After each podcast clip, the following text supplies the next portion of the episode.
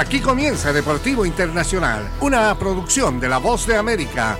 Les informa Henry Llanos. En el baloncesto de la NBA, abajo por nueve puntos al comienzo del tercer periodo y por tres menos en la serie, los Celtics sabían que su temporada estaba a punto de descarrilarse.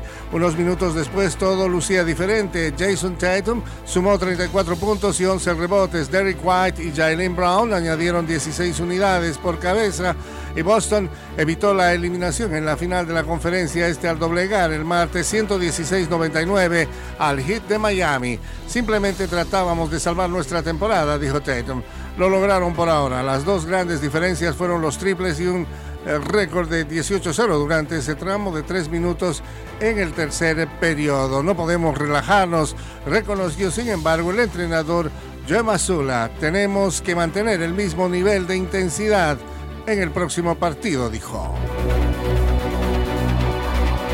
En el fútbol internacional, unos 100 manifestantes brasileños se concentraron el martes frente al consulado español en Sao Paulo para condenar los insultos racistas a Vinicius Junior, delantero del Real Madrid, durante un partido de la liga disputado el domingo.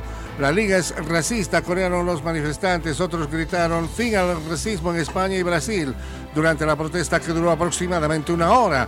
Algunos participantes portaban bengalas, carteles, calcomanías que decían Vini Junior, estoy contigo. Sobre los muros del consulado se proyectaron las palabras no es fútbol, es racismo. Vinicius, quien es negro, ha tenido que soportar insultos racistas en repetidas ocasiones desde hace cinco años cuando llegó a España. A partir de septiembre, cuando comenzó la campaña de liga, ha experimentado abusos racistas por parte de seguidores de al menos cinco equipos rivales.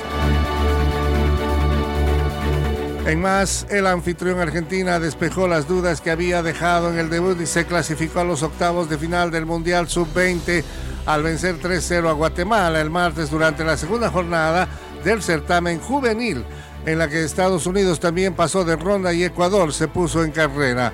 La albiceleste que aspira al séptimo título de la categoría abrió el marcador a los 17 minutos cuando el extremo Juan Gauto gestó la marcación con un centro llovido desde la izquierda para el cabezazo de Alejo Vélez entre dos defensores del conjunto centroamericano en el Estadio Madre de Ciudad de Santiago del Estero por el Grupo A.